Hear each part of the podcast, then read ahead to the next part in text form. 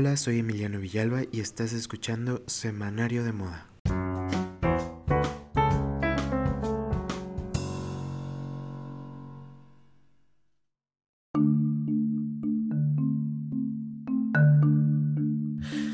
Hola, ¿cómo están? Espero que muy bien. Están escuchando Semanario de Moda y yo soy Emiliano Villalba. Bienvenidos una vez más a este nuevo capítulo donde vamos a hablar de un tema que está arrasando en redes y en todo el mundo digital.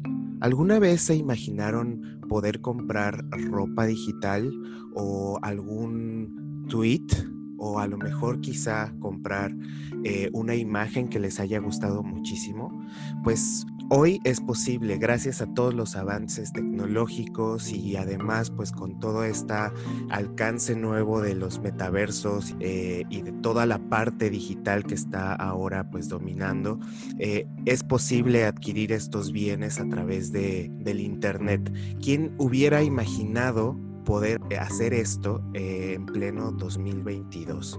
Y pues hoy está súper en boga y han surgido muchísimas dudas en torno a todos estos bienes, digamos, eh, digitales, a estos espacios virtuales, que si son reales, que si no son reales, que si son físicos, que si no son físicos, que cómo se obtienen, que qué es, cómo se consume.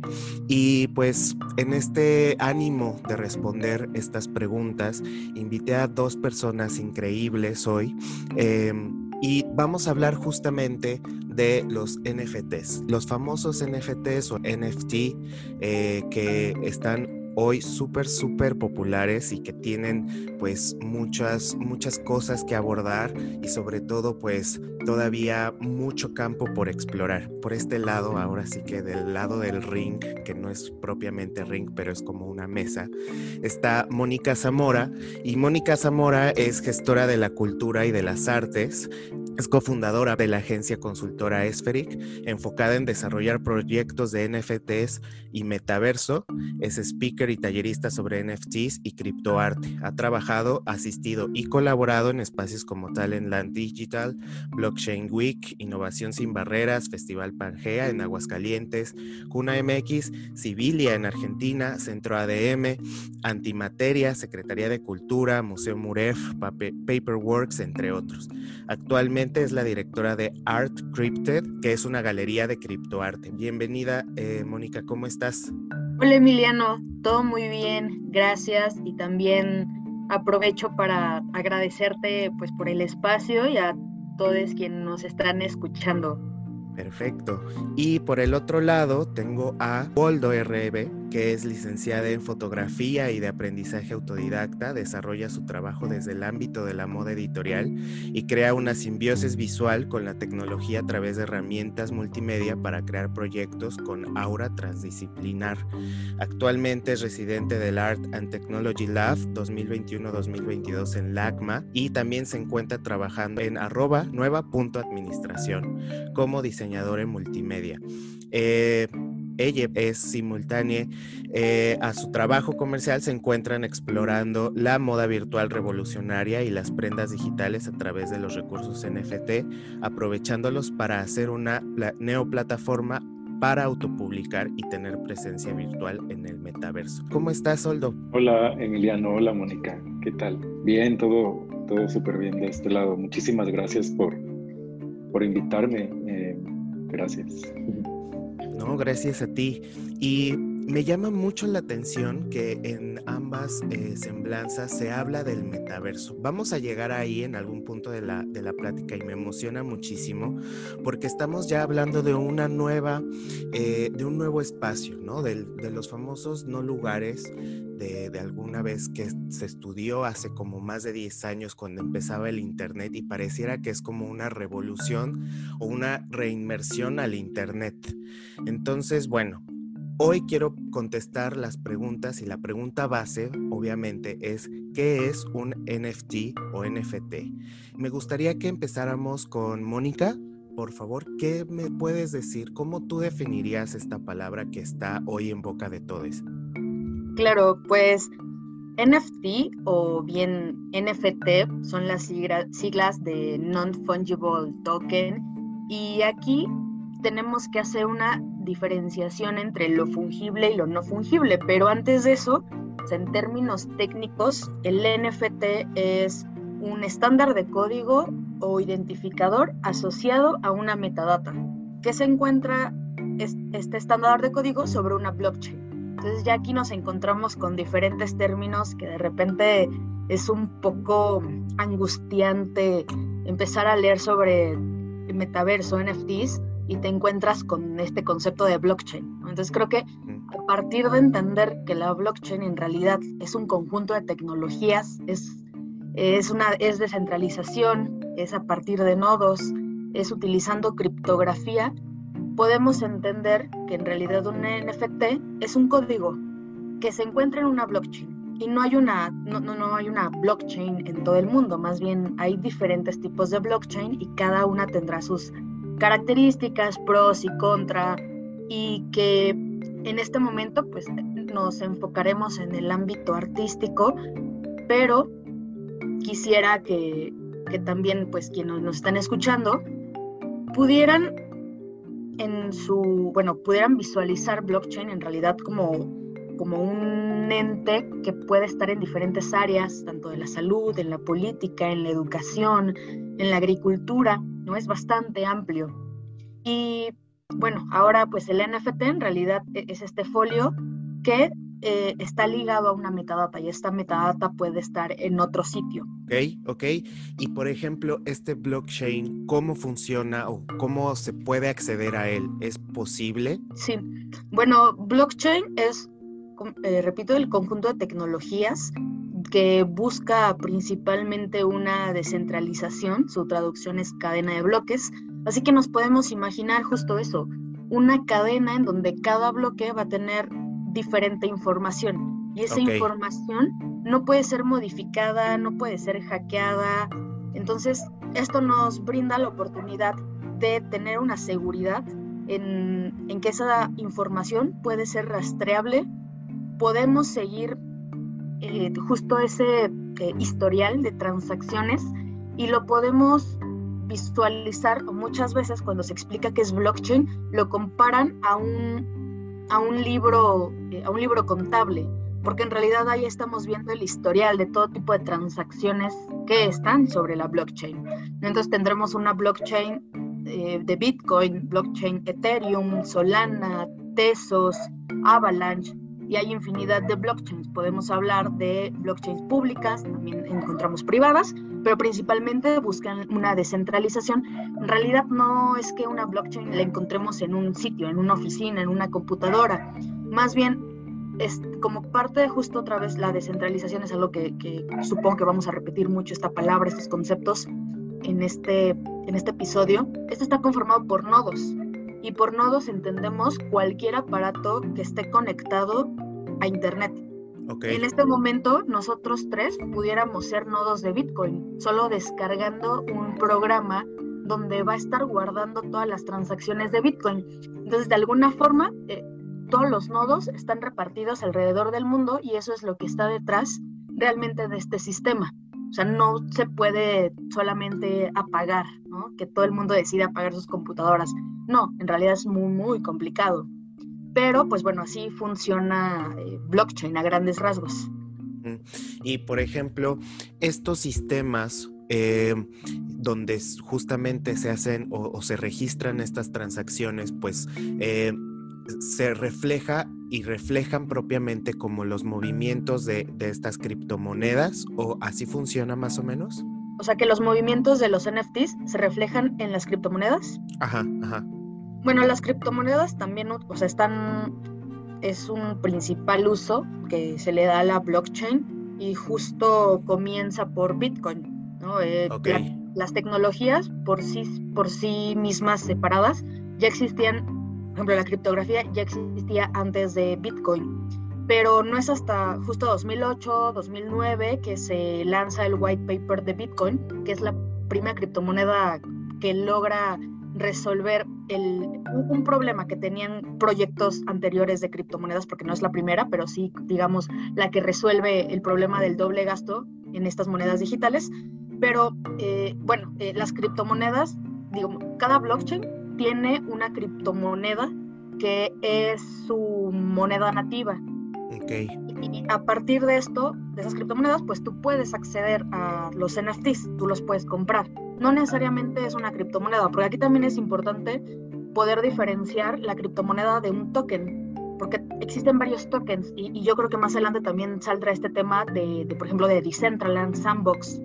Eh, estos mundos virtuales tienen tokens como el Mana o como Sand, pero no son criptomonedas, porque los tokens, aquí viene la diferencia, los tokens solo funcionan dentro de su mismo ecosistema.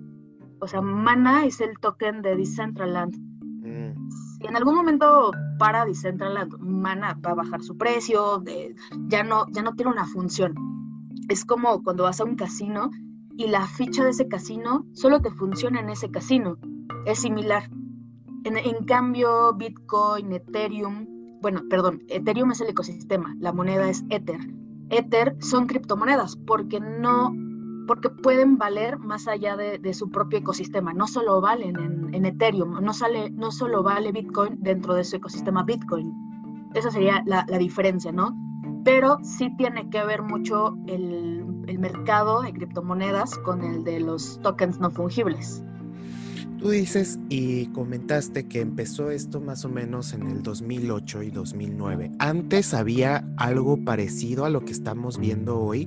¿O desde qué momento tú podrías decir que todo este auge por las criptomonedas, por eh, los tokens, em, por la venta incluso como de estos, de estos bienes, no sé cómo, cómo todavía mencionarlos, ya ustedes me dirán?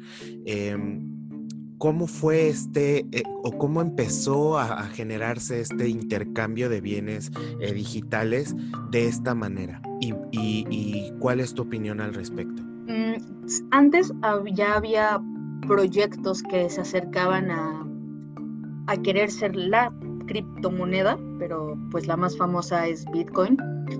Y justo antes, pues sí, sí hay como 2000 ahorita 2005, 2004, estos, estas aproximaciones, pero en realidad para mí uno de los primeros acercamientos y de los más importantes para mí sería un proyecto pionero en los NFTs, es con, con Bitcoin, ya que existe Bitcoin, las Colored Coins, se, se les conoce así, que se crean a partir de, de, de la red, de la blockchain de, de Bitcoin. Entonces, en este momento es un parteaguas porque ya se tenía el poder de hacer transacciones monetarias, ¿no? De alguna forma en Bitcoin. Digamos, este valor eh, de, una cantidad de un Bitcoin por un Bitcoin, por ejemplo. Pero se preguntan, ¿qué más podemos hacer con, con esta blockchain? ¿Qué más podemos hacer con Bitcoin? Digo, ya podemos hacer esas transacciones. Después viene una de las primeras transacciones de Bitcoin por un bien físico, que es el eh, Bitcoin Pizza Day, entonces, fuera de eso, se, plantea el proyecto de Colored Coins, en donde, como su nombre lo dice, colorear, colorear las monedas. Así que tú a cada moneda, a cada Bitcoin, tú le podías poner un objetivo, una tarea en específico. Y ahí es cuando se comienza a, a plantear un objetivo diferente sobre los tokens, sobre este tipo de criptomonedas.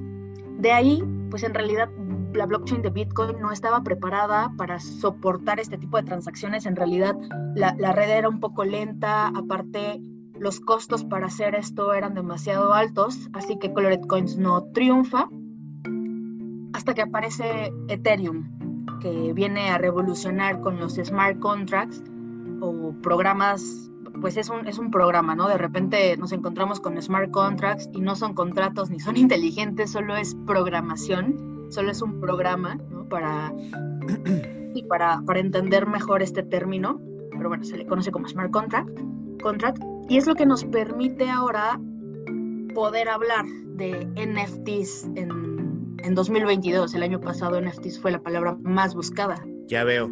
Y por ejemplo, eh, algo que me llama mucho la atención eh, es que existe como todo un mundo detrás de todo esto de, las criptomonedas, de la programación incluso, de, los NFTs, etcétera. Me causa mucha intriga cómo es que los bienes culturales como el arte, la moda o incluso, pues, no sé, a lo mejor propiedades eh, de, físicas como una casa, etcétera, pueden ser parte de este mundo digital y este mundo que está dentro de una virtualidad, ¿no? De, los espacios como no tangibles per se.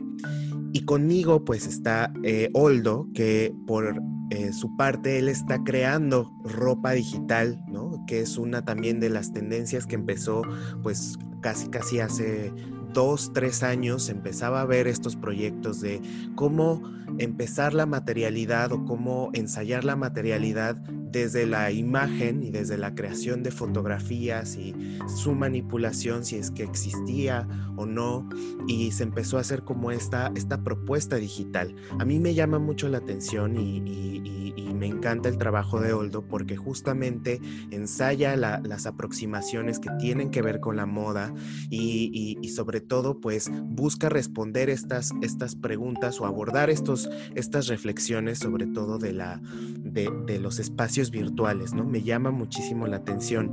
Em, y pues para ello quiero preguntarle a Oldo, ¿cómo es que llegaste a los NFTs? ¿Cómo es que empezaste y, tuviste la idea de decir, ok, voy a hacer ropa digital a partir de una, no sé, a lo mejor una resistencia al, propio sistema de la moda? No sé, ¿cómo fue? Cuéntame.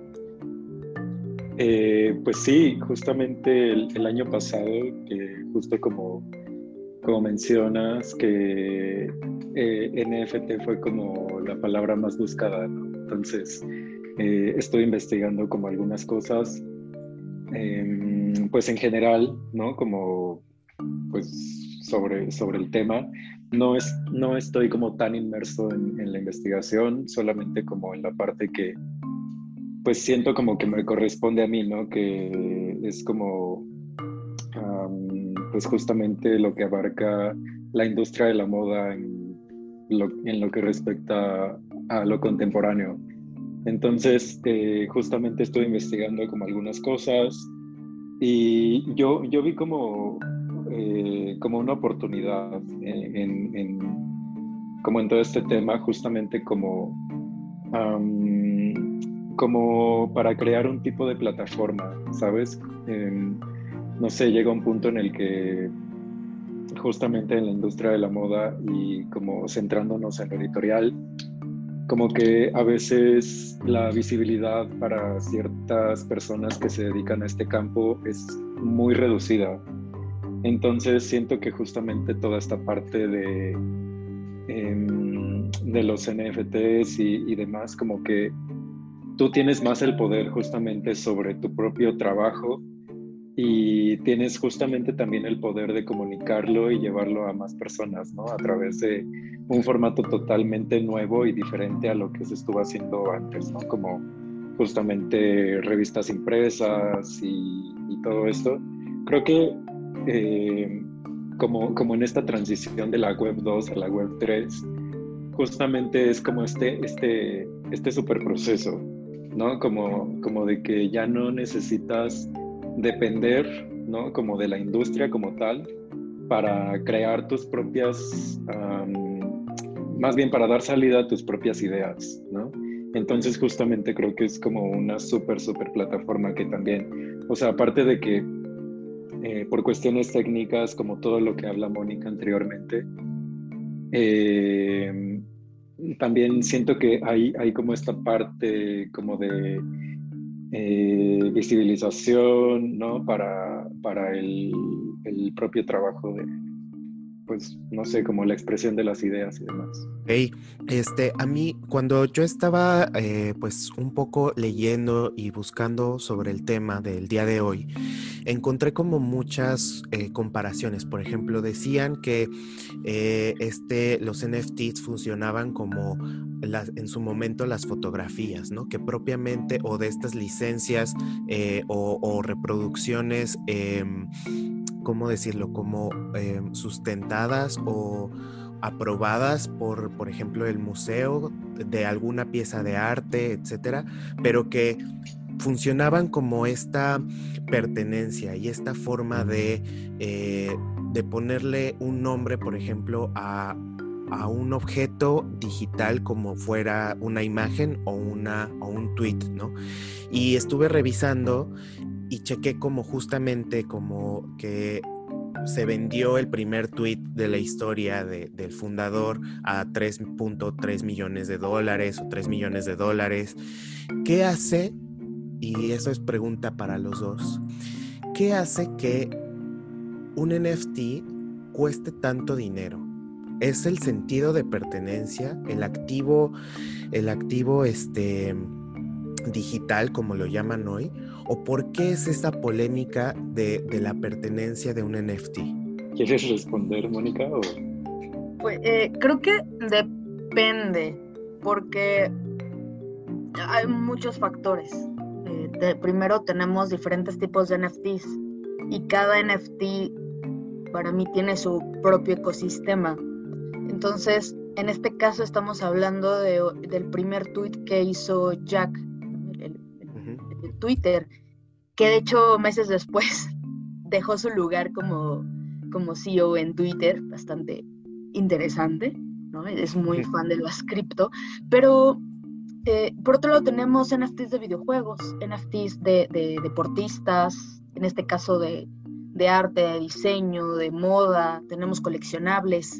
Entonces, justo cada tipo de NFT para mí es todo un ecosistema, depende de una comunidad pero hablando en temas artísticos, tiene valor a partir también, uno, del artista.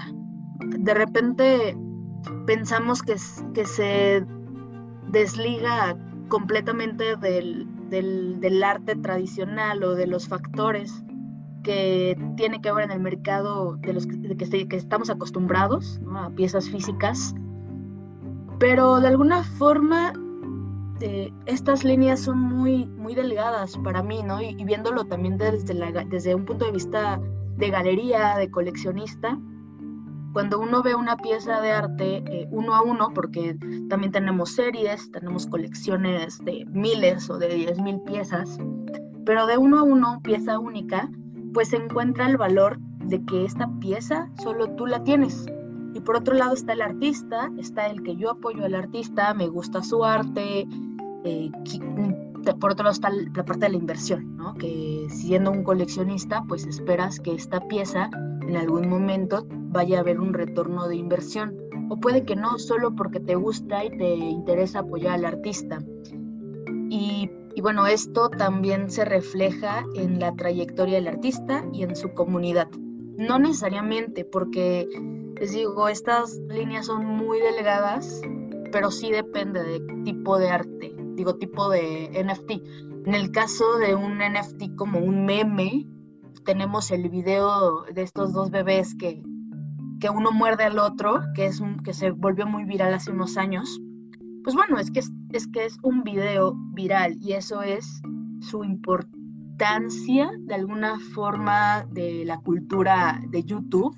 Ajá o tenemos un meme, cualquier meme que sea famoso y que sea viral y que tenga años, ya tiene valor en sí y es un valor, podría decir, intrínseco a esta pieza, que no me voy a meter en si es arte o no es arte, porque creo que aquí no estamos para, reflexionar sobre eso y nos podríamos llevar, creo que muchísimos episodios y no llegaríamos, creo que a nada. En realidad, yo, siempre digo, a mí, a mí no me interesa definir qué es arte, qué es criptoarte, qué en realidad hay, muchos tipos de NFTs, ¿no?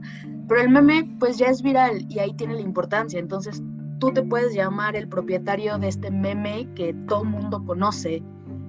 Y siempre pongo el ejemplo de este video de los bebés que uno muerde al otro, porque me parece interesante que quien compró el NFT decidió no bajarlo de YouTube. Porque claro, tú tienes el NFT, pero entre más sea viral y siga siendo público, le da más valor a tu a tu propiedad, ¿no? Bueno, a tu NFT. Y esto me parece también increíble porque si alguien tiene, por ejemplo, un Picasso, lo tienes en tu casa y solo si alguien va a tu casa lo va a ver o en el museo. Y en bueno, y aprovecharé también para decir que En el caso de piezas de arte de artistas, mm, casi yo diría que marcaron la historia del arte, cada quien eh, ya tendrá su opinión personal respecto a, esos artistas. Pero por ejemplo, Klimt, que, apenas salió la noticia que uno de sus cuadros, El Beso, uno de los más famosos, se venderá en varias piezas o un Bansky que hace poco también se, se, lanzó en varios píxeles. Imagínate, yo nunca podré tener un Bansky y a mí me gusta mucho, pero ahora soy capaz de tener un pixel. Fuera de eso, a mí me parece increíble el concepto de poder tener un pixel de un cuadro. Me parece increíble y lo tendría y tal, y cuesta, o sea, y no se acerca, claro, a una pieza que, que se puede vender en Christie's de Bansky. Entonces también es esa accesibilidad, ¿no? Claro que podemos hablar de niveles de accesibilidad porque desde empezando que para acceder a esto necesitas internet, ¿no? Ya desde ahí es una limitante. Necesitas una computadora, necesitas saber qué es una criptomoneda, qué es un exchange. Entonces, bueno, hay, hay limitantes, pero me refiero a que sí hay un acercamiento mayor a, a poder tener este tipo de obras. A mí me gustaría, pues, también escuchar a Oldo, por ejemplo, desde la moda, ¿no? ¿Cómo crees que para, o sea, cómo una pieza genera mayor valor? Adelante, Oldo. Eh, eh, pues eh, eh, con respecto a moda, ¿no? Justamente a mí se me hace súper uh, interesante cómo, eh, cómo, cómo se ha ido modificando justamente hasta la misma industria, ¿no? Creo que hasta cierto punto bueno, creo que es muy difícil que la industria deje de lado la sobreproducción, ¿no? Eh, como de textiles y, demás. Entonces, eh, creo que la virtualización y la digitalización hasta este punto ha sido hasta cierto punto como, como, como un punto de reflexión uh, hacia, hacia la industria de la moda y como toda la sobreproducción que está generando, al menos por mi parte y con este último proyecto que generé el año pasado, que bueno, es una prenda virtual.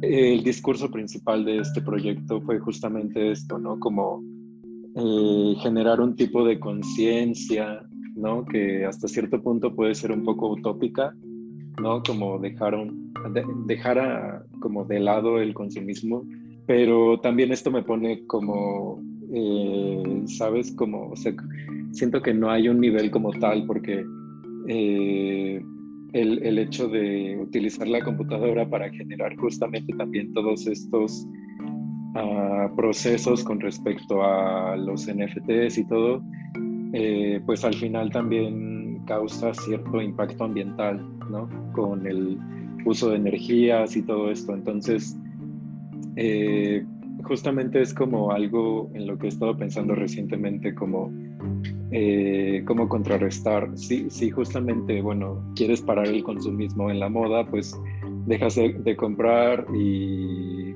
reciclas tus prendas, etcétera, ¿no? Esto en un plano físico, digamos que puede estar resuelto hasta cierta parte, pero en el mundo virtual es gracioso porque eh, con, todo esto de, los metaversos y demás, la gente está como cada vez más inmersa, ¿sabes? Es cada vez más accesible justamente tener, tener internet y tener una computadora. Entonces, eh, como que esto está generando en parte eh, otro tipo de contaminación, ¿no? Hasta cierto punto. Sí, y de hecho estaba eh, justamente hoy en Instagram, estaba viendo y leyendo que eh, la Bitcoin, ahí eh, ojalá me puedan ustedes como pasar bien el dato si es que se lo saben, que la Bitcoin consume más electricidad que Finlandia, que está... Um, y que es una nación de 5.5 millones de personas y que está gastando más, más energía este, o electricidad eh, de, que, este, que estas personas. Entonces sí hay un impacto ambiental, es como lo que había, em, lo que hablaban justamente del espacio, de los mails y todo eso, y que creo que es un gran tema que podríamos explorar en, un futuro, en una segunda parte, porque realmente está pasando algo, ¿no? O sea, todo tiene como su parte... Em, su parte de, de, sostenibilidad, pero también su impacto ambiental. Entonces, eh, es súper interesante y qué bueno que lo sacas o lo, pones sobre la mesa, Oldo, porque nos da una perspectiva sobre hacia dónde también nos estamos moviendo en el sentido digital, ¿no? O sea, qué impacto ambiental está pasando. Por un lado está la parte de resistencia, sobre todo de la, de la sobreproducción de la moda o incluso de las mismas tendencias que pareciera que todos los años se repiten, que son cíclicas, que nos vestimos para un lugar, que nos vestimos para ciertas ocasiones, pero hoy ya nos vestimos para el Internet y para hacer en esta cultura de lo visible y de lo de donde lo privado justamente que decía Bauman se queda totalmente expuesto, ¿no? Entonces es súper interesante y eh, podríamos hacer una segunda parte sobre esto. Eh, las personas que nos están escuchando, si quieren una segunda parte, pues ya ya saben dónde encontrarnos. Estamos en nuestras redes, arroba semanario de moda y arroba emiroof. Y continuando un poco con el tema de, este fabuloso programa y de este fabuloso episodio, eh, quisiera preguntarle a Mónica cómo es que funciona y que me diga un poco a resumido cómo es que funciona una galería de criptoarte. Y, y sobre todo, ¿Qué está pasando en México en esta, en esta, en esta rama? ¿Qué es, ¿Cómo ves tú el panorama? Claro, bueno, una, una galería en realidad, desde nuestro trabajo, estamos siempre repensando nuestra posición como galería, porque no somos una galería tradicional, no representamos la obra de, los artistas, no, no toda su producción, más bien, queremos apoyarles impulsando ciertas obras. En realidad, la mayoría de los artistas que forman parte de la colección de Art Crypted siguen, eh, bueno, ellos tienen su producción aparte de NFTs en diferentes plataformas. Y más bien nuestro objetivo fue cuando nos lanzamos en el opening de Binance NFT en junio del año pasado, oficialmente, porque en esta plataforma solo era por invitación. Entonces, con, digamos, con esta invitación también la obra de estos artistas iba a llegar o está llegando a otros marketplaces. Y no solo nos estamos concentrando en, digamos, artistas que están trabajando sobre Tesos o sobre Ethereum. Y bueno, esto eh, por una parte es apoyarles y por otro lado nos interesa generar una comunidad desde México, que es muy importante también la traducción de contenido porque usualmente se encuentra en inglés, aunque bueno, ahorita la información en español está increíble y bastante accesible. Y por otro lado, la parte educativa, porque es, eh, bueno, eh, en general encontrarte con términos blockchain, criptomonedas, exchange. Así que brindamos espacios por ejemplo en YouTube, donde entrevistamos personas del ecosistema cripto o con eventos físicos, donde nuestro objetivo es reunir personas interesadas o personas expertas, o bueno, ambas, para que pudiéramos más bien entablar un diálogo y que este tema se siga explorando. Y desde la galería seguimos también explorando, cuestionándonos, aprendiendo y siempre abiertos, abiertas a, cualquier alianza, a seguir también replanteándonos todo lo que hacemos, porque justo no queremos caer en, lo, en lo que es una galería tradicional. Y en México sí hay muchos proyectos mexicanos, hay diversidad de artistas, de obras, es increíble, y que cada vez se van sumando más, más y más personas, ¿no? Podemos verlo con marcas, podemos verlo, por ejemplo, ahora Bitso, cuando pensamos que un exchange como Bitso podría ser patrocinador oficial de la selección mexicana y de Tigres, y ya vemos anuncios de Binance en las plazas comerciales. Entonces, e, eso es muy importante para una adopción masiva. No sé qué tan cercanos estemos a esta adopción masiva, pero bueno, cada vez escuchamos hablar de, criptomonedas. Y me parece muy interesante también el tema ecológico, que es, eh, digo, es, es muy, es primordial. Y, y, justo nosotros estamos en una plataforma que utiliza el Proof of Stake, que es un protocolo en el que realmente no contamina como puede ser Bitcoin, porque Bitcoin utiliza otro tipo de protocolo que es el Proof of Work, eh, la prueba de trabajo. Entonces, bueno, ahí ya hay una diferencia en la contaminación y cuando se está utilizando algún marketplace con Proof of Stake, en realidad al mintear una obra es lo mismo, es la misma cantidad de energía aproximadamente que uno, que uno realiza al estar 20 minutos haciendo scroll en una red social. Entonces también de repente pensar en estas comparaciones es importante y empezar a utilizar estos marketplaces que tienen una posición más, eh, digamos, más verde.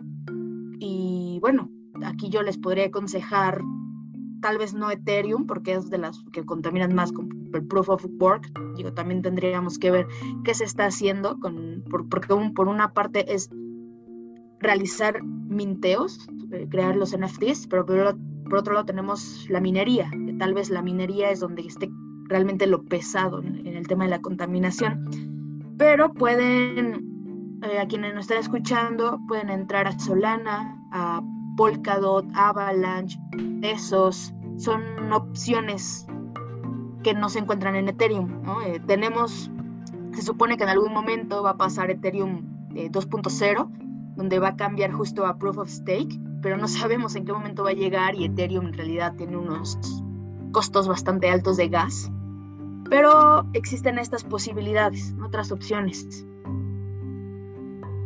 Ok, wow, es que es impresionante. Yo me sigo maravillando de, con este tema y admiro muchísimo el trabajo de Oldo, el trabajo de Mónica, porque eh, tienen como justamente las maneras como de darle la vuelta y sobre todo, Mónica, tú que tienes este expertise, me, parece súper admirable que tengas pues esta justa eh, especialización, ¿no? Porque además no es fácil, sobre todo, entender estos conceptos y, y manejarlos y dominarlos también como tú los haces. Así que yo te felicito muchísimo. La verdad es que me he quedado con ganas de saber más y con ganas justamente de hacer una segunda parte donde hablemos, por ejemplo, de la legislación ¿no? Porque justamente hace unos minutos te comentaba que había memes incluso de que los NFTs les están sacando capturas de pantalla o qué pasa justamente cuando guardamos una imagen descargada de Google.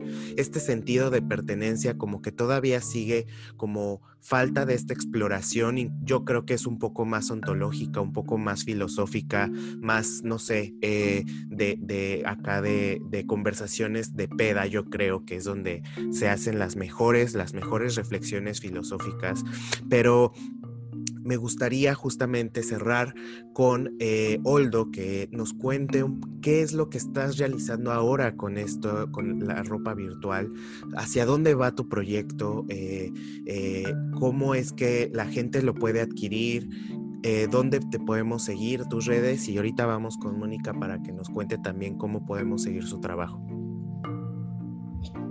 Eh, justamente algo, algo que mencionaste, Mónica, sobre como una comunidad de, bueno, hispanohablante, sobre como todo este tema.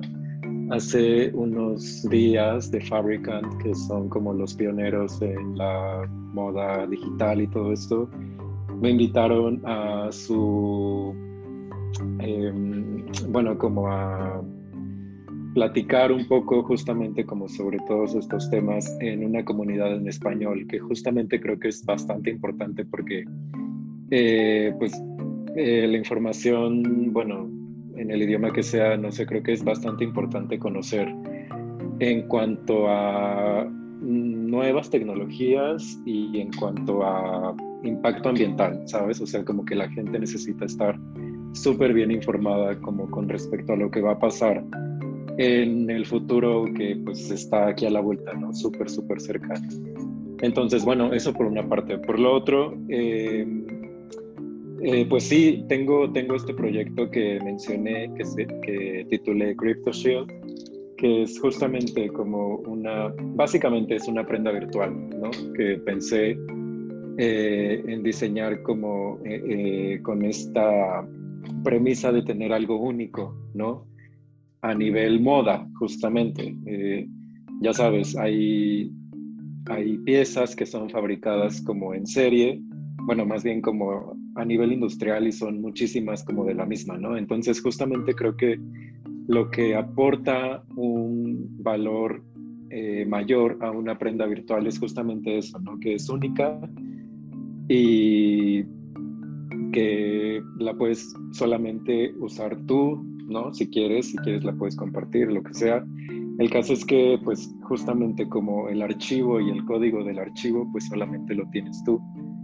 Entonces también es, es interesante como ver eh, eh, los, o sea, como los diferentes puntos en los que la moda juega un papel, ¿no? Dentro del metaverso, ¿no?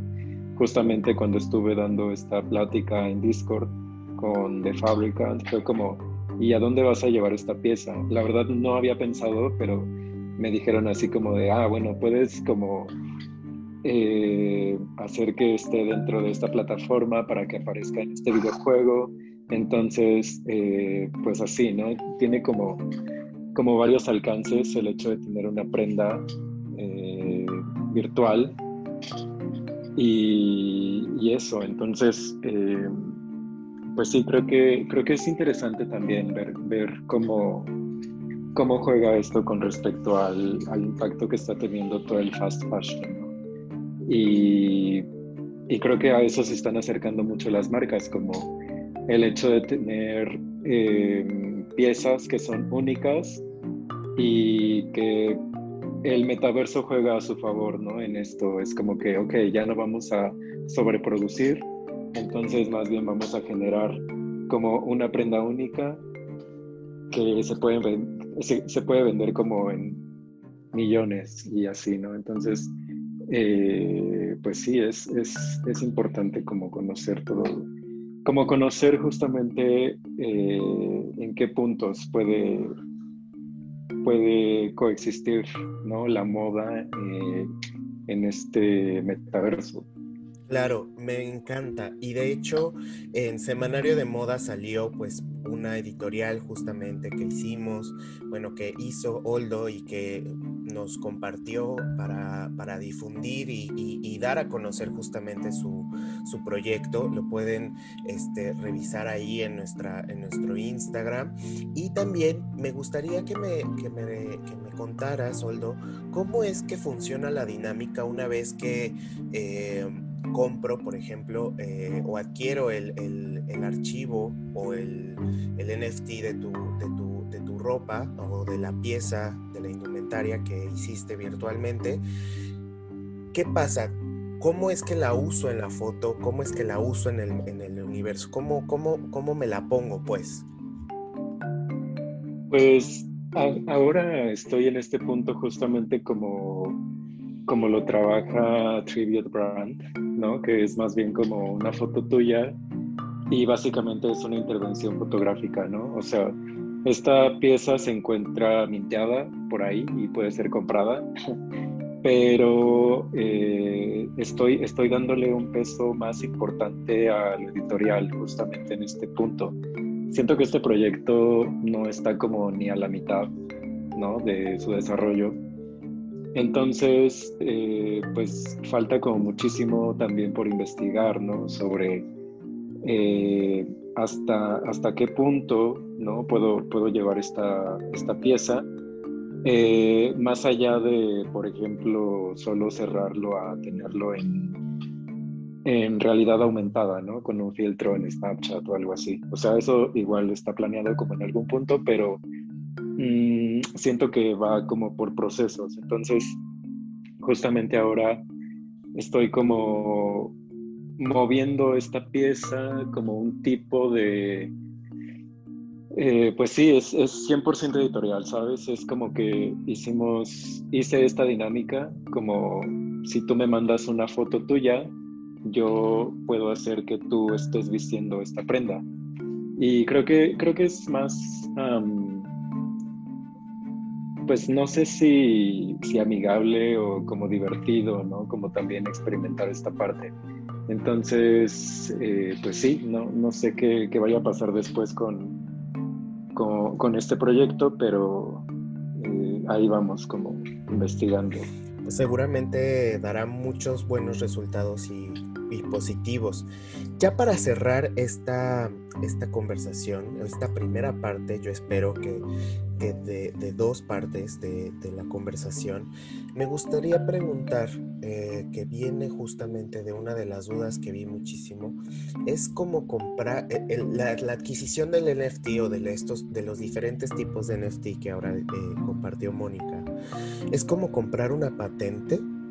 Es decir, si yo compro un NFT y tengo y quiero usarla, digamos, como en una maquila este, digital, podría producirla en masa, podría producir, ¿cómo, ¿cómo sería eso? ¿Hay una regulación para eso, una cláusula o solamente, o, insisto, es como una patente para la, adquisición de algo? Este, Mónica. Pues realmente no existe alguna, eh, no hay algo, alguna ley realmente. Y sobre las implicaciones de comprar un NFT, estás, o sea, tienes la propiedad de ese, esa imagen, ese diseño, es como tener un cuadro en tu casa, pero tú no fuiste el artista o la artista, o sea, no eres, no, no se involucra los derechos de autor ni la propiedad intelectual, no eres el, o sea, no puedes comercializar, digamos, justo como mandar a hacer ropa o utilizarla para, para un comercial, ¿no? más bien eso depende de, los términos en los que el artista quiera vender su obra. Claro que, que hay, sí, tenemos ejemplos de artistas que justo en la descripción del NFT ponen al comprador, la compradora tiene los derechos de poder explotar este diseño en, en, y hace la lista, ¿no? En lo que tú eres capaz y en lo que no. Porque eh, esta cuestión es es muy interesante justo por, por, el hecho de que las personas piensan que tienen el NFT guardando la imagen, O tomándole un screenshot, una captura de pantalla, pero en realidad no, es tú buscas en internet la Mona Lisa y te va a salir miles de imágenes. Yo la descargo, la imprimo, le pongo un marco lindo, la tengo en mi casa, alguien viene y le digo, es la Mona Lisa. Claro que no, me van a decir, Claro que no, la Mona Lisa está en, un museo en Europa. Yo no tengo la original, es una copia. Entonces, lo mismo pasa. Y de hecho, sí, o sea, tiene que, depende del artista. O sea, en este caso, mm, si yo subo una pieza y justo en la descripción pongo que quien lo compre puede hacer lo que quiera, ese es un, es un una situación, pero en realidad pues no estás adquiriendo esos derechos de autor. Tengo también el caso de CryptoPunks, que es una colección muy famosa del 2017, que justo ya Christie subastó varias piezas, bueno, de hecho nueve, el, el año pasado. Y cuando ellos lanzaron, pues no sabía que iba a ser una colección tan famosa y valiendo miles y miles de dólares actualmente. En ese momento nunca pusieron en sus términos que la persona no, no podía explotarlo. Meses después, cuando hubo un boom, cambiaron esos términos y justo pusieron que ya no pueden explotar esa imagen. Entonces tú solo tienes el NFT, tienes el, folio de, este, de cada NFT. Caso contrario, tenemos los Bored Ape, que es una colección ahorita de las más populares, que seguro si ustedes ven una foto de perfil con un monito, un mono, un chango, eh, son los birthday. Entonces, justo ellos es todo lo contrario. Quien tenga el NFT puede explotar la imagen como quiera. Y, desde un punto de vista ahora que, que lo he estado investigando, pues la comunidad lo explota y le va aumentando el valor simbólico y por ende económico a la colección y tenemos influencers hay un influencer que, que en realidad nunca muestra su cara porque su identidad es su NFT de, de los Bored Ape. Y, y ya ha tenido una colaboración con Adidas y después y tiene una con Adidas y Prada. No sé si ya salió o apenas va a salir, pero me refiero a que está esta diferencia de las colecciones, una que te, que te, puede dar toda esa libertad de explotarlo. Y en el caso de los Bored Ape, pues bueno, es de las colecciones ahorita más famosas, o los CryptoPunks, que es que su floor price, el floor price es el precio mínimo en el que puedes encontrar una, una colección, una pieza de esa colección, pues en realidad no ha aumentado. Y, y bueno, es, es un tema para pensar, ¿no? Pero bueno, creo que cada quien, el artista tiene que especificarlo en su NFT. Súper bien. Eh, pues híjole, yo creo que el tiempo es el peor enemigo de los podcasts y de la televisión. Y pues nos tenemos que ya retirar, pero antes me gustaría que nos compartieras, eh, Mónica, ¿dónde podemos seguir tu trabajo? Claro.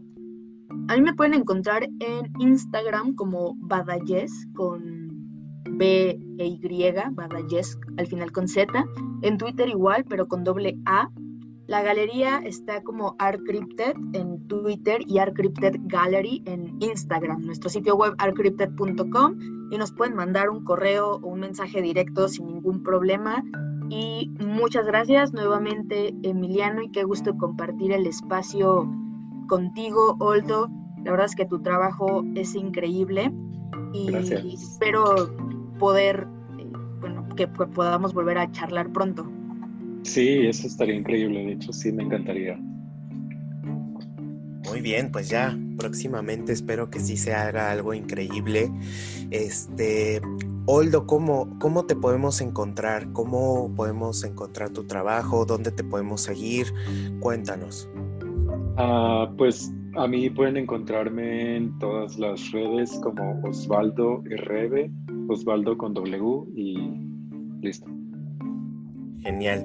Pues eh, muchas, muchas, muchas, muchas gracias, Mónica Oldo, por estar aquí, eh, por haber compartido un poco de su conocimiento eh, y de su expertise en estos temas que sin duda da para más. Seguro, espero yo poder realizar una segunda parte. Ya lo decidirá el público y pues nos estaremos viendo otra vez para hablar, por ejemplo, de la legislación de, y de otros temas que seguramente se van a ir uniendo a lo largo de estos días y semanas. Eh, a ti, eh, querido y queride, querida, eh, escucha, muchas gracias por escuchar este episodio de Semanario de Moda. Increíble episodio, lo disfruté muchísimo. Y recuerda que nos puedes seguir en redes sociales como arroba semanario de moda y arroba emiroof. Em, pues nada, cuídense mucho, nos estamos escuchando muy muy pronto y esperen más sorpresas que, que se están preparando ya en Semanario de Moda. Chao.